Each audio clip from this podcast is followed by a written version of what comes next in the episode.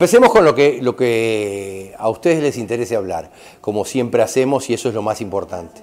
Y como, como mensaje eh, queríamos repetir algo que decíamos también hoy en la nota, y es que el hotel y nosotros estamos siempre abiertos para niños que tengan enfermedades graves. Y nosotros les brindamos alojamiento en el hotel durante una semana, gratuitamente, con alimentación y con las consultas para, para que puedan resolver su problema con la madre, a los niños con la madre. Y esto es un tema importante porque los niños no tienen culpa de lo que les pasa. En general les pasa algo que tiene que ver con sus padres y no con ellos. Y ellos se lo están comiendo, como se lo comen también, miren quién, nuestras mascotas. También, por nosotros. Se lo comen primero, antes que nosotros. Son como una primera línea de batalla las mascotas. Y cuando el perro anda Ah, porque hay lío en la casa y el perro es el que está muy embromado y tal vez se termina yendo, se va físicamente, se sale de la casa o se muere, o tiene problemas serios, o está deprimido, o está amargado, y no entendemos. Y éramos nosotros los que deberíamos estar entendiendo ese mensaje porque el problema es nuestro en general. ¿Quién, quién quiere tratar algo en específico? A ver, ¿quién tiene algo? ¿Qué quiere hablar?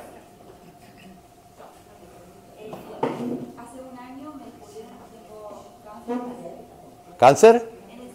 En el cerebro. Muy, muy bien. Muy bien. La parte de la izquierda, muy bien.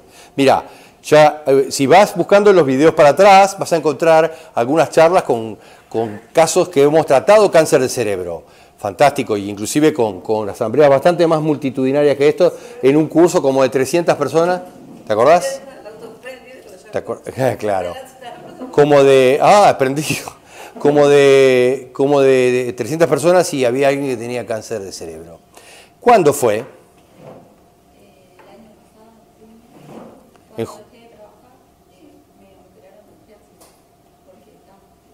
¿Dejé de trabajar porque me encontraron el cáncer o me... Dejé de trabajar, yo trabajaba full y cuando dejé de trabajar... ¿En qué trabajaba? Yo trabajaba full y cuando dejé de trabajar... ¿Eh?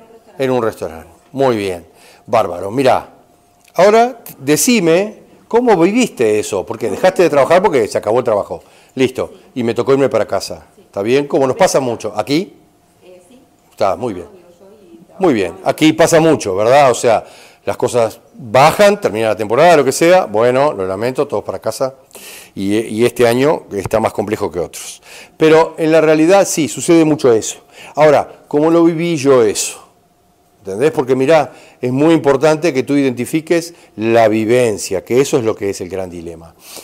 ¿Cómo viví yo esa ida para casa? Porque en la realidad, cuando yo tengo un cáncer de cerebro, lo que, lo que mi cerebro me está diciendo es que yo pienso, y no quiere decir que sea así, pienso que el cerebro no me da que el cerebro no es suficiente como para pensar todo lo que yo tengo que pensar en ese momento.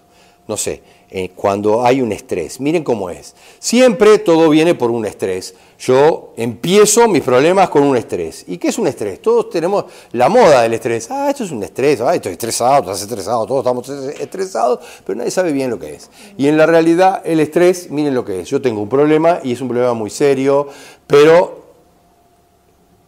yo lo analizo y veo que no depende de mí la solución, que en general yo solo no lo puedo resolver. Entonces, como yo solo no lo puedo resolver, eh, bueno, abandono el problema, pero diez minutos después estoy pensando exactamente lo mismo, digo, el problema lo sigo teniendo y yo lo tengo que resolver. Pero no depende de mí, porque si el dueño del restaurante me quiso mandar para casa, yo no puedo arreglar nada, absolutamente nada de eso. Sí, pero bueno, pero yo estoy sin trabajo y tengo este y este problema y este y el otro, no, no, no. Sí, pero no depende de mí, porque depende del... Sí, pero el problema no se va por eso. Entonces empezamos en una bola de nieve y empezamos en un círculo vicioso y eso empieza a agrandarse el problema. Y hoy me ocupa el 20% del, del, cerebro de mi capacidad de procesamiento, como si fuera una computadora, pero mañana me ocupa el 30 y pasado el 45 y después el 60 y los problemas son más grandes y las cosas se van complicando. Entonces empiezo en un estrés. Yo no tengo la solución, pero sigo dándole vueltas para intentar resolverlo. ¿Cómo era el estrés? Mira, en mi capacidad de pensar, en mi capacidad de procesamiento. ¿Entendés? O sea, yo, ¿qué pensé? Mira, yo me, toca irme del restaurante porque cerraron, se fueron todos, se fueron algunos, ¿cómo fue? No, cerraron por un tiempo y después abrían los fines de semana nada más. Muy bien. ¿Te llamaron para los fines de semana? Sí. Muy bien. Pero para todos, cerraron para todos. Sí, claro. Está bien. Pero, ¿cómo es la vivencia? Mira, ¿cómo es la vivencia? Tenés que pensar antes de, que te parezca el tumor, por supuesto. ¿Entendés? O sea, antes. ¿Qué es lo que.? Mira, ¿dónde está esta vivencia? No me está dando la cabeza para pensar todo lo que tengo que pensar, para hacer todo lo que tengo que hacer. ¿A dónde está? Ahí y otras veces en mi vida. ¿Y de chica? Yo estuve toda mi vida intentando que mi padre me quiera. Tuve toda la vida intentando que mi padre me quiera. Muy bien, perfecto. ¿Y por qué pienso que no me quería? Mira. ¿Por qué? Tranquila, tranquila. Tranquila, con tranquilidad. Toda la vida intentando que mi padre... ¿Por qué? Nunca estuvo. Mi padre nunca estuvo. ¿Cómo fue? A ver. No, mi madre quedó embarazada muy chica. Sí. Y él se fue a Estados Unidos después. Muy bien. Nunca supe Y, nada de él. chau. Le, le perdí el rastro. Muy bien, muy bien. Después yo de grande lo busqué. Digo, grande lo busqué. ¿Y lo encontré? Muy bien. ¿Y qué pasó? Eh, él se borraba de vuelta. ¿Eh? Él se borraba de vuelta. Él se borraba de vuelta. Muy bien, mira. ¿Y yo qué, y yo qué pienso? Mira. ¿Qué pienso? Mira. No me da la cabeza para entender qué es lo que pasa. ¿Entendés lo que digo? Mira, yo debo ser, mira, en la realidad uno lo piensa, pero no es así, mira. Yo debo ser muy tonta, porque como yo no entiendo lo que pasa, ¿por qué mi padre me hace esto? Una y otra vez, y que, ¿por qué no me quiere? ¿Por qué no, por qué no, no se viene? ¿Por qué no habla conmigo? ¿Por qué se vuelve a borrar? ¿Entendés? O sea, y yo debo ser muy tonta, algo, algo no estoy entendiendo de esto que pasa. Ese es el gran dilema. ¿Eh? ¿Sí? ¿Paso pensando en eso? Mira lo que te digo, toda la vida pensando en eso, de día, de noche, cuando tengo un rato, cuando me despierto en la madrugada. ¿Por qué es esto? ¿Cómo hago para que se acerque? O cuando, ¿eh? ¿Cómo hago para que se acerque? Está bien, pero mira, eso es una cosa, ¿está? O sea, el cáncer de cerebro. ¿Está bien? El cáncer de cerebro es yo tengo que pensar mejor, tengo que pensar más.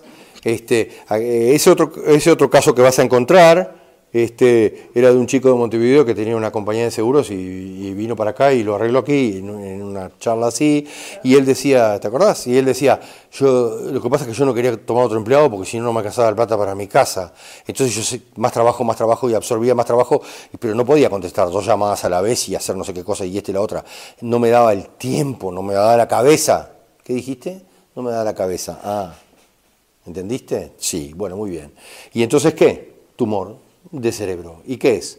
Más cabeza, más cerebro. En la realidad no es más que multiplicación celular de nuestro cerebro. O sea, estoy creando más cerebro para entender qué es lo que pasa. ¿Sabes la fecha de cumpleaños de papá? El 5 de septiembre, 5 de septiembre. Muy bien. ¿Y la tuya? 3 de mayo. 3 de mayo. Muy bien. Eh, mira, ¿y la de mamá? 15 de abril. Bueno, va, mira, va a haber, después lo buscamos. Después de, después de, de- después de la, después de la reunión, agarramos un papel un ratito y lo buscamos. Mira, porque hay una razón para que papá no me quiera. Hay una razón generalmente muy importante. ¿Entendés? Por ejemplo, mira, si yo soy exactamente igual a mi abuelo, suponete, a mi abuelo, el padre, el padre de él, suponete, ¿está bien? Eh, y el padre de él se llevaba muy mal con él y le pegó toda la vida y lo hostigó toda la vida y esto otro. ¿Eh?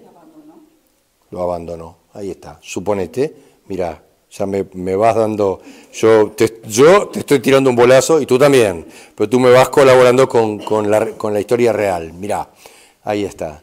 Si tú sos igual a su abuelo, a su padre, a tu abuelo, a su padre que lo abandonó, de chico y lo dejó tirado, él nunca te va a querer porque va a decir, tú sos igual al que me abandonó y yo también te voy a abandonar.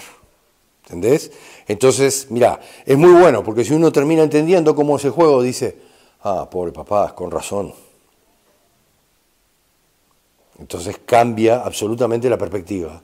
Cambia porque, mira, ni yo soy la víctima, ni papá es el abandónico que nunca me quiso y siempre se borra y no sé qué, ¿no? Empiezo a comprender cuál es la realidad de fondo. Pero lo hacemos después porque hay que hacerlo negro sobre blanco. ¿Está? Es muy importante. ¿Está? Siempre estamos cobrando, ¿verdad? Y el relacionamiento nuestro con los demás en nuestra familia depende de lo que el relacionamiento de quién somos y a quién somos iguales tuvo en la familia con los demás. ¿Está bien? Entonces nosotros somos iguales a alguien en la familia y el otro, cualquiera sea, mi madre, mi hermano, mi, mi primo, es igual a otro y como haya sido la relación de aquellos, es la mía. Y si fue muy compleja la de aquellos, wow, la mía es muy compleja. Y si fue bárbara, es bárbara. ¿Está?